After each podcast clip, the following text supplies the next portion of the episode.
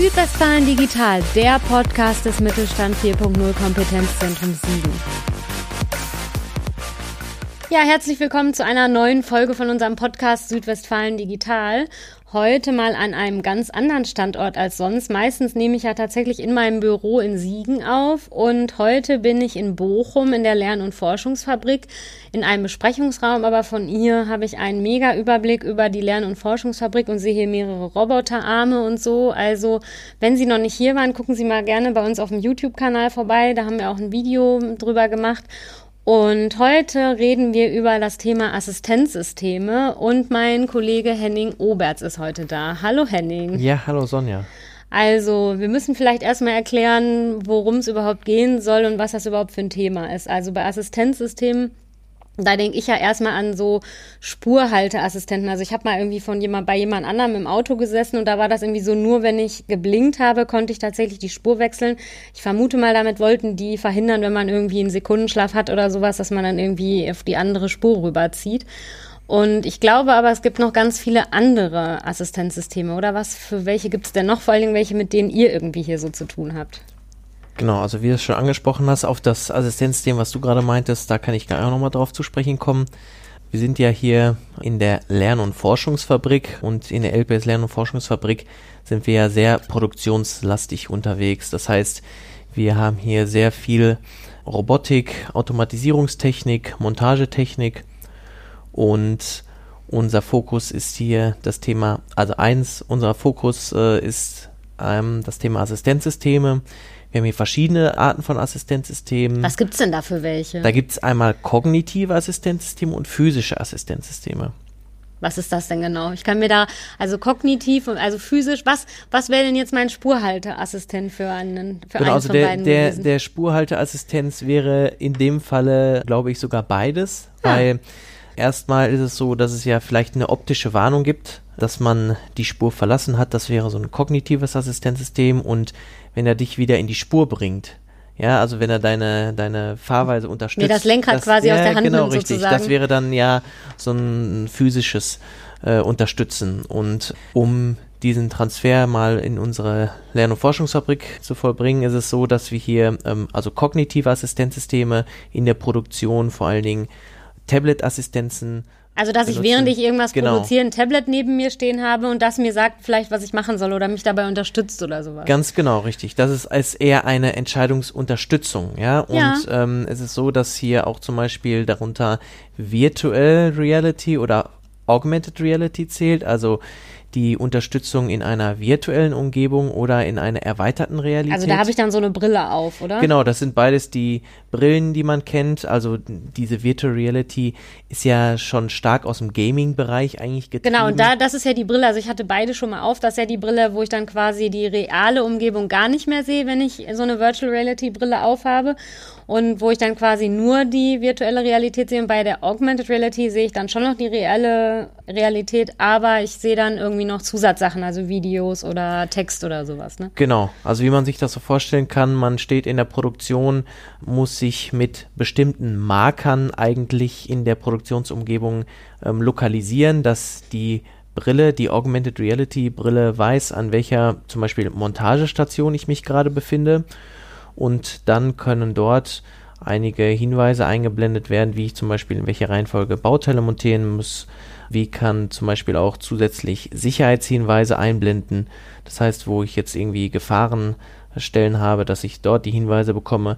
Aber nicht nur in der Montage oder in der Produktion kann ich mir das vorstellen, auch in der Automatisierung, wenn ich jetzt zum Beispiel an einem Roboter arbeite, dass mir eine mögliche Bahnplanung angezeigt wird. Ja, Was wie ist wird das? Der, ja, wie wird der Roboter sich zum Beispiel bewegen? In Ah. welchem ähm, Raum wird er sich bewegen und ähm, kann man dann vielleicht schon vorhinein mögliche Kollisionen feststellen oder irgendwie ähm, Hindernisse aus dem Weg räumen und kann das Ganze dann anhand dessen auch planen. Ne? Also da sind eigentlich viele Anwendungen möglich und in der realen Produktion ist das eigentlich das Anwendungsfeld, was ein bisschen mehr greift als die Virtual Reality. Ja. Weil, wie gesagt, ich brauche ja eigentlich meine reale Umgebung, Genau. in der ich agieren soll. Genau, ne? sonst ist man ja total blind. Ich habe ähm, Genau. an dem quasi Experiment von Kollegen bei uns teilgenommen in Siegen, die, da hatte ich dann auch so eine Augmented Reality Brille auf und hatte dann die Aufgabe mit den Videos, genau, also ich war, ich hatte sogar die schwierige, schwi die, die schwierigere Variante. Ich hatte irgendwie keine Videos, sondern nur Texte und musste demnach dann so eine Maschine einstellen. Und das hat überraschend gut geklappt. Dafür, dass ich überhaupt keine Ahnung von dieser Maschine hatte, haben sie nachher auch bescheinigt, dass es ganz gut geklappt hat. Ja, aber da war es auf jeden Fall ganz interessant, also wie das funktioniert und wie man dann, also dann war das ja wahrscheinlich schon so ein Assistenzsystem, was ich da ausprobiert Ja, genau, habe. richtig. Das war ein kognitives Assistenzsystem. Das hast du selber im Nachhinein oder im Endeffekt ja ausgeführt und du hast nur Hinweise bekommen. Genau. Beim Thema Virtual Reality ist es so, dass man natürlich da auch andere Anwendungsmöglichkeiten hat. Wie ich schon vorhin sagte, das ist im Gaming-Bereich getrieben. Es gibt ja mal so bestimmte, ja, äh, Computerspiele, bei denen man das nutzt, die Genau, ich selber richtig. noch nicht gespielt habe. Genau, es gibt ja äh, Bereiche, die irgendwelche Technologien auch treiben. Also oft ist es ja irgendwie Automotive-Bereich, dann ist es auch vielleicht ja so Verteidigungssysteme jetzt eher von der Bundeswehr oder man hat halt Gaming, wo auch natürlich sehr viel Geld drin steckt. Und man kann sich das vorstellen, zum Beispiel, wenn man jetzt Virtual Reality benutzt zum Anlernen von Auszubildenden oder Studierenden, dass man sagt, man hat hier eine reale Produkt, na, man hat eine virtuelle Produktionsumgebung und man taucht sozusagen in diese virtuelle Produktionsumgebung ein. Dann können die das schon mal ausprobieren, Ganz bevor sie genau. es dann konkret an der Maschine machen. Genau, ne? richtig. An einer Drehmaschine oder an einem Roboter kann man ja ähm, die ganzen Kinematiken oder die ganzen Funktionen auch hinterlegen und bevor man an der Maschine irgendwas in der Realität vielleicht kaputt macht oder einen Bauteildefekt macht, kann man dann sagen, dieses spielerische Lernen, so Richtung Gamification, auch mal so ein paar äh, andere Ansätze angehen, dass man das auch einmal in virtueller äh, Realität dann durchspielt und dann auch irgendwie Richtung vielleicht auch mal so, so eine Prüfungsleistung macht. Ne? Das Stimmt. ist natürlich auch alles möglich, dass man das irgendwie dann jetzt auch gerade in der aktuellen Zeit, dass man solche Prüfungen dann auch mal virtuell zu Hause machen kann, ja, bevor man irgendwie das so was verschieben muss, weil man aktuell nicht in die Produktionsumgebung kommt. Ja, das stimmt, das ist natürlich auch eine Sache. Also genau, willst du noch mal so ein paar Beispiele, also kognitiv, physisch, also zum Beispiel Exoskelette wären dann eher was Physisches, oder? Genau, Ich habe das in me- meiner Recherche zu dem Thema gefunden, aber du musst vielleicht noch mal erklären, was Exoskelette sind. Das hört sich irgendwie Ja, sehr gerne. Also special an. Genau, wir waren ja erst bei den kognitiven Assistenzsystemen angelangt. Wenn wir jetzt mal zu den physischen Assistenzsystemen kommen, da fällt einem eigentlich, also zwei Hauptbereiche fallen einem da eigentlich ein. Das ist einmal die Unterstützung physisch, also die Durchführungsunterstützung durch einen Roboter, also in einer Mensch-Roboter-Kollaboration. Da können wir dann gleich nochmal Also das ist, wenn Mensch und kommen. Roboter irgendwie zusammenarbeiten. Ganz genau, Ja. richtig. Da gibt es ja auch unterschiedliche Arten. Also ob es jetzt eine Mensch-Roboter, also ist es eine Koexistenz, ist es eine Kollaboration. Da kommen wir aber gleich nochmal dann drauf zu sprechen.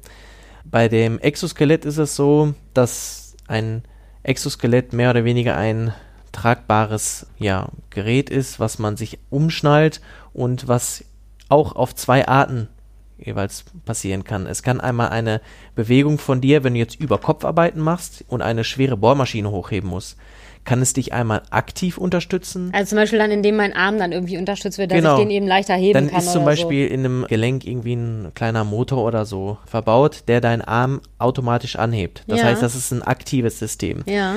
Dann gibt es aber auch Hersteller, die passive Systeme machen. Das heißt, du hebst deinen Arm mit eigener Kraft hoch und hackst das dann irgendwie ein. Ah. Ne? Das ist dann so, dass man nicht möchte, es geht ja auch darum, das sind ja auch alles gerade Studien, die laufen, was das Thema nachher von irgendwie Muskelverschleiß oder Gelenkverschleiß oder doch vielleicht falschen Bewegungen irgendwie am Körper an, äh, angeht, dass man hier sozusagen auch nochmal untersuchen muss, ist es denn wirklich äh, sinnvoll, dass der Mensch dann nachher eigentlich die ganze Zeit aktiv unterstützt wird und seine Muskeln da vielleicht sich nachher zurückbilden und äh, oder ist es vielleicht besser beim passiven System, dann rastet man das einmal ein, kann dann dauerhaft über Kopf arbeiten und äh, das wäre dann das passive ähm, äh, Exoskelett. Ja. Hast du mal sowas tatsächlich in einer Firma gesehen, wo solche Exoskelette benutzt wurden? Also es gibt, also ich persönlich habe es real noch nicht gesehen und ich denke, es ist auch in vielen Bereichen noch so ein bisschen ja, Forschung und Ausprobieren. Ich weiß, dass viele Automotive-Hersteller das schon anwenden in einigen Testlinien, dass wenn man über Kopfarbeiten hat, zum Beispiel, wie ich es vorhin erwähnt habe, Ja. ne, dass man da irgendwie Sachen stützen kann.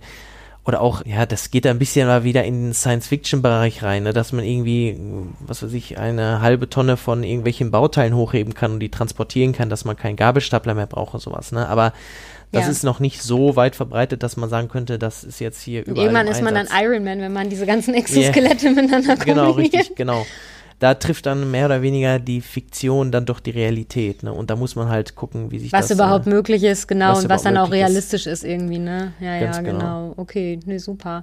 Ich weiß ja von dir, dass man auch noch, dass da Roboter auch noch da rein gehören. Was gibt's denn da noch? Genau, ich hatte ja gerade noch erwähnt, wir waren ja bei den physischen Assistenzsystemen, da hatten wir ja erst das Exoskelett besprochen und einen anderen Bereich, den wir hier sehr stark abdecken, weil wir ähm, einen sehr großen Bereich von Robotik und Automatisierung bei uns hier haben, ist das Thema Mensch-Roboter-Kollaboration. Ne, wir haben hier eigentlich Roboter von allen Herstellern, die es so auf dem Markt gibt. Also von und die meisten. sehen auch mega spektakulär aus, die Roboterarme. Also wenn Sie mal bei uns entweder eine Führung mitmachen wollen, ich finde irgendwie, das ist, sieht schon echt spektakulär aus. Es lohnt sich, das sich mal realen Leben quasi anzugucken. Genau, richtig. Das ist eigentlich auch immer unser Ziel. Wir haben hier damals auch Demonstratoren entwickelt, die wir dann hier auch hier zur Anwendung bringen für Qualifizierungsreihen oder auch ähm, einfach nur Demonstrationen oder Rundgängen, Informationsworkshops. Und da haben wir jetzt mal als Beispiel, wie wir das hier integriert haben, in verschiedenen Montagezellen die Unterstützung eines Roboters ähm, bei der Klemmleistenfertigung zum Beispiel. Ne? Und Was da sind Klemmleisten, denn muss ich mal so ja, kurz fragen. Ja, Klemmleisten sind sozusagen Steuerungselemente, die auch auf jeder Rückseite von einer so einer Dreh- oder Fräsmaschine verbaut werden. Ein Steuerungselement. Also wo man zum Beispiel dann diese Maschine an- und ausschalten könnte oder so. Ja, das sind nicht direkt die Knöpfe, die man dafür dann okay. äh, benutzt. Also man braucht das für die Verkabelung, Verdrahtung für die einzelnen Maschinenanlagen. Ja? Okay. Und äh, man hat die Schaltschränke auf, sind so auf der Rückseite von äh, Dreh- und Fräsmaschinen, beispielsweise bei uns hier in der äh, Produktion und kann dann damit auch äh, die ganze Maschine steuern. Ja, okay. Ne, also wer da Interesse hat, kann sich das bei uns gerne mal anschauen. Wir haben hier auch zum Beispiel eine ähm, Simulation von einem Mensch-Roboter-System integriert aus verschiedenen Gesichtspunkten. Zum Beispiel erst ergonomische äh, Entlastung, denn die Klemmleistenmontage für so Endhalterklemmen, die ist schon recht, ja, schwer, wenn man das äh, acht Stunden am Tag sich Ach, vorstellt. Weil das so riesige Bauteile sind? Nee, das sind nicht nee. riesige Bauteile, das sind so kleine Clips, die man auf eine Schiene macht. Aber du musst dir vorstellen, wir machen das auch mal mit den Teilnehmern, wenn man jetzt mal einen Clips draufsetzt, ja, oder zwei innerhalb von zwei, drei Minuten, dann ist das nicht anstrengend. Aber wenn man sich vorstellt, siebeneinhalb Stunden da an so einer Station zu stehen oder acht Stunden, dann hat man dann nachher am Tag schon, da weiß man, was man gemacht hat. Ja, okay, die das Kollegen, ich. Die Kollegen nehmen sich natürlich Hilfsmittel auch zur Hand, aber wie gesagt, es ist hier auch einfach nochmal eine Unterstützung. Der zweite Aspekt wäre jetzt hier, dass man äh, Sachen auch parallelisieren kann. Das heißt, man hat zum Beispiel einen höheren Output, den man generieren kann, wenn man zwischen Mensch und Roboter die Arbeitsschritte so ein bisschen verteilt. Das heißt, man hat einen höheren Output und der Roboter als dritter Aspekt wie wir den da oben auch integriert haben, ist, dass wir dort eine höhere Qualitätssicherung auch haben. Weil der Roboter weiß genau, an welche Stelle er die Klemmleiste oder die Klemme in der Produktion setzen muss. Natürlich können bei Menschen da auch mal der eine Dann oder andere Fehler passieren. Dann sitzt ein Millimeter weiter links oder rechts genau, oder so richtig. und das wird bei und, dem jetzt ähm, nicht passieren. So wie ich das mitbekommen habe, ist es tatsächlich ein super hoher Aufwand, wenn da wirklich nur ein kleiner Block von Klemmen an der falschen Stelle montiert ist. Ach, ja. Genau, das sind jetzt, das sind jetzt zum Beispiel drei Beispiele, warum man das irgendwo integrieren könnte. Ne? Und das ist jetzt so, gibt noch viele äh, andere Möglichkeiten, mehr Flexibilität irgendwie in der Produktion und Montage. Was würdest du denn sagen? Warum lohnt sich das gerade vielleicht auch für kleine und mittlere Unternehmen, sich mal mit kognitiven oder physischen Assistenzsystemen irgendwie zu beschäftigen? Also im Grunde genommen ist es ja immer so, dass auch hier die Hemmschwelle dadurch besteht, dass man eigentlich gar nicht so genau weiß, was bringt mir denn eigentlich so ein Assistenzsystem. Und in unseren Informationsworkshops oder auch in unseren Qualifizierungsreihen gehen wir eigentlich genau auf solche Themen ein. Da ist zum einen natürlich auch immer diese Unsicherheit, wann, finan äh, wann, ist denn überhaupt so ein System, wann refinanziert sich so etwas? Ne? Genau, also man will ja auch nicht was investieren, was dann nachher irgendwie gar nichts bringt. Genau, richtig. Das ist eine ganz normale Kostenrechnung. Da guckt man, was hat man an höherer Produktivität oder wie kann man irgendwie flexibler agieren. Aber auch die Aspekte, die ich dir gerade genannt habe, also höhere Qualität teilweise in den einzelnen Arbeitsschritten oder eine ergonomische Entlastung für die Mitarbeiter. Das sieht man natürlich immer nicht direkt, aber eventuell ähm, nach ein paar Jahren am Krankheitsstand oder an den Verletzungen, wenn ich enorm aufwendige Prozesse, also ergonomisch vielleicht etwas schlechtere Prozesse, dann doch irgendwie an den verbessern kann. Ne? Ja, an den Kollegen auslager, der jetzt vielleicht nicht so meckert, dass er da vielleicht irgendwie Probleme an den Fingern hat, sondern äh, dann den Kollegen aus Stahl, der da jetzt nicht so viel äh, rumzumeckern hat. Ja, okay. Ne? Und das war jetzt bei den physischen Assistenzsystemen, bei den kognitiven Assistenzsystemen, da gibt es auch verschiedene Ausprägungsstufen, dass man sagt, man hat eher so ein Wissensmanagement, dass man irgendwie das Wissen versucht, auch im Unternehmen zu halten. Genau, weil ich weiß ja, dass irgendwie manchmal da arbeitet einer 40 Jahre an einer Maschine und der weiß dann im Zweifel viel besser, irgendwie wie eine Maschine funktioniert, als jetzt jemand, der das erst seit zwei Jahren oder sowas macht. Und ich meine, dann gehen die irgendwann vielleicht in Rente oder fallen mal aus, weil sie krank sind oder irgendwie sowas und dann geht das Wissen irgendwie verloren. Ne? Genau, und äh, da gibt es natürlich viele Ansätze, unterschiedliche Ansätze, wie man das machen kann. Früher war es natürlich immer so, man hatte dann die Azubis daneben stehen oder die Kollegen und die haben dann irgendwie überschneidend mehrere Jahre gearbeitet, dann wurde das Wissen irgendwie vermittelt, aber ja. in der ja, heutigen Zeit, wo man ja sehr, sehr flexibel eigentlich da sein muss, kann man sich unter anderem auch vorstellen, sowas in ja, Content-Management-Systeme äh, zu packen, dass man das Wissen irgendwie digitalisiert wir wissen natürlich, in der Praxis ist das schwierig auch immer umzusetzen. Man braucht ja auch irgendwie eine Motivation nachher für die Mitarbeiter, das zu machen.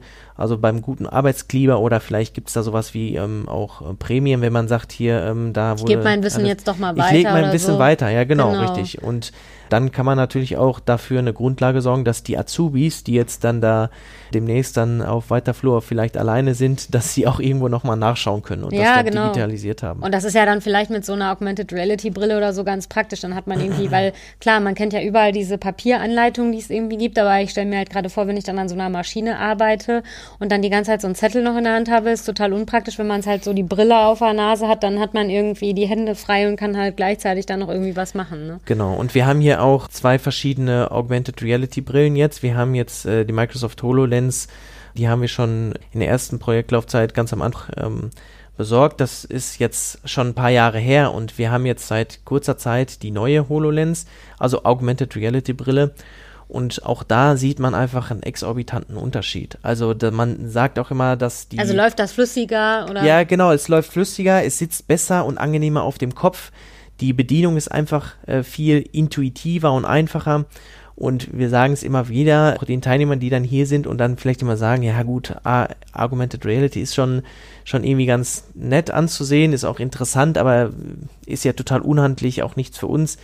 Und dann verweisen wir auch immer ein bisschen darauf hin, ja, wir müssen aber auch mal die nächsten fünf oder zehn Jahre dann nochmal vielleicht abwarten und schauen, was da für Verbesserungen dann kommen. Ja, ja, ja. ja. Und ich meine, ich weiß ja von Projekten bei uns, die sind ja schon im Einsatz tatsächlich, ne, bei Firmen. Also man kann ja jetzt nicht sagen, dass da irgendwie noch keiner dran will oder so. Nee, nee, nee, nee, das, das auf jeden Fall nicht. Aber bei einigen Sachen ist es natürlich so, es gibt ja auch immer noch arbeitswissenschaftliche Erkenntnisse, äh, wie lange man auch man so eine Brille überhaupt tragen kann oder sollte.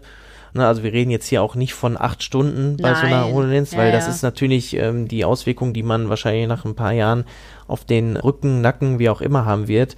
Das ist ja auch noch alles gar nicht so 100% dann äh, erforscht. Aber für so eine kurze Instandhaltungsarbeit vielleicht mal so 20, 30, 40 Minuten, genau. wenn man genau. an einer Maschine steht und ja. ein paar ja, Daten dann direkt live auf die Brille gespielt bekommt, dass man direkt in so einen Produktionsprozess eingreifen kann und so. Das Dafür wäre es eine super Idee. Ja. Also ich hatte ja so ein Ding auch schon auf und im Jahr acht Stunden, glaube ich, wäre es irgendwann, hätte man auch so einen Abdruck auf der Nase wahrscheinlich. Aber ja. so für eine halbe Stunde oder eine Stunde oder so wäre das, wäre das jetzt vollkommen okay gewesen. Ne?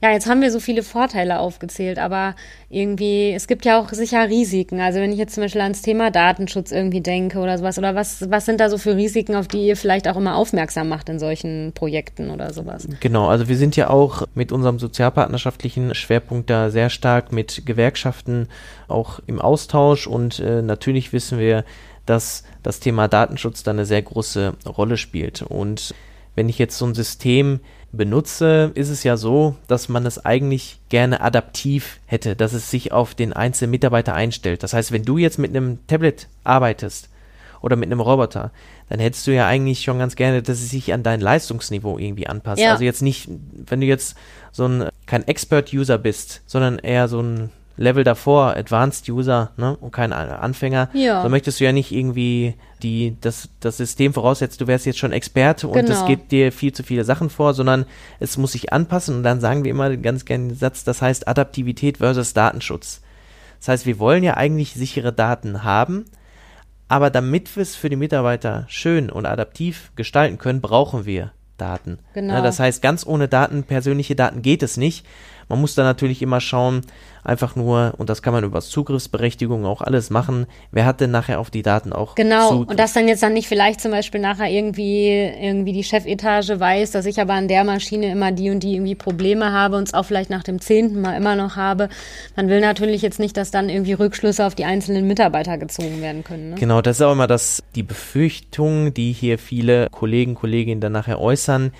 Es ist natürlich so, diese Systeme vereinfachen sowas natürlich, wenn man keine Zugangsberechtigung hat. Natürlich könnte man auch überspitzt formulieren, wenn der Chef irgendwie rausfinden will, wer wie arbeitet, dann stellt er sich um den Eckpfeiler und guckt dem Kollegen dann auf den Finger. Aber so ein System, wo natürlich persönliche Daten gesammelt werden, Produktionsdaten, würde sowas natürlich vereinfachen. Könnte man Rückschlüsse darauf ziehen? Könnte man der hat definitiv jetzt da und da zehn Minuten ziehen, Pause genau. gemacht. Was hat er denn da gemacht? Ne? Genau, aber solche Systeme kann man natürlich auch in der Betriebsvereinbarung festhalten, dass man sagt, man setzt hier dies und das äh, ein, also dieses physische oder kognitive Assistenzsystem, aber unter der Prämisse, dass so und so. Und Dass zum Beispiel die Daten nur anonym erhoben werden. Ganz genau, man sowas, kann ne? ja auch zum Beispiel Produktionsgruppen irgendwie vereinheitlichen. Dann sagt man jetzt Genau. äh, Team A, Team B, Team C, aber äh, dort arbeiten jeweils 10, 12 Leute. Und dann weißt du nachher nicht, wer was war. Und ich meine, du, du kriegst dadurch natürlich dann nachher vielleicht das, was du wissen willst, nämlich, okay, irgendwie der und der Produktionsschritt, da passieren immer ganz viele Fehler.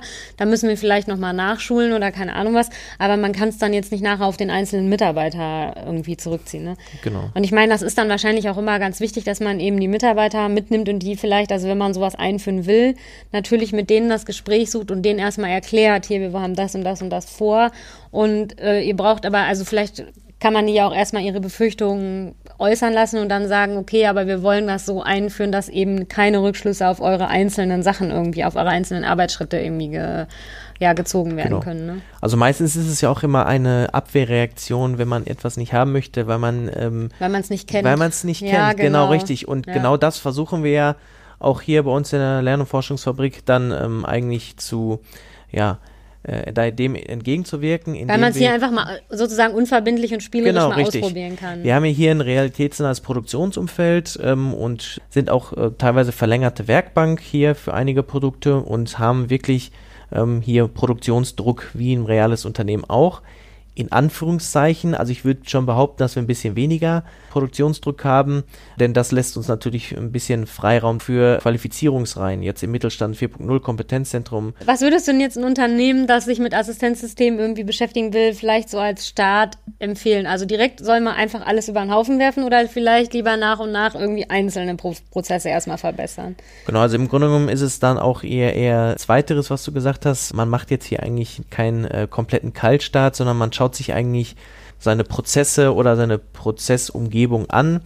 Und da gibt es verschiedene Herangehensweisen, Methoden, Konzepte, wie man auch verschiedene Arbeitsstationen auf ihre, ja, auf ihr Potenzial für kognitive Assistenz, für ähm, physische Assistenz einmal untersuchen kann.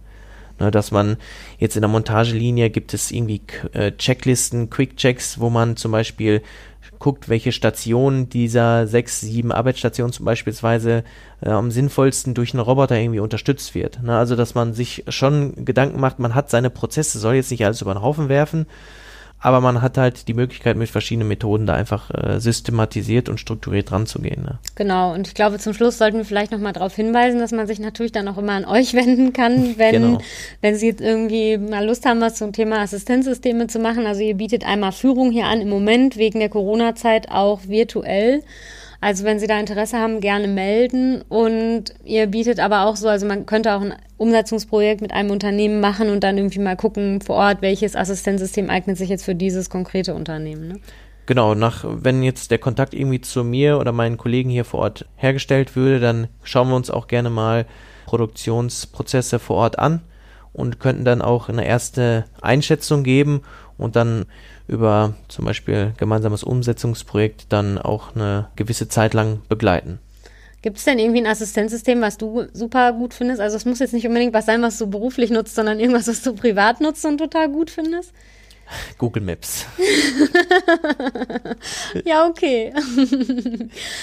ja. Ja, super. Dann vielen Dank, Henning. Und ja, ich hoffe, also wenn Sie noch Fragen haben zum Thema Assistenzsysteme, melden Sie sich gerne, dann leite ich die Fragen gerne an Henning weiter. Ja, und ansonsten vielen Dank fürs Zuhören und bis bald. Tschüss. Tschüss.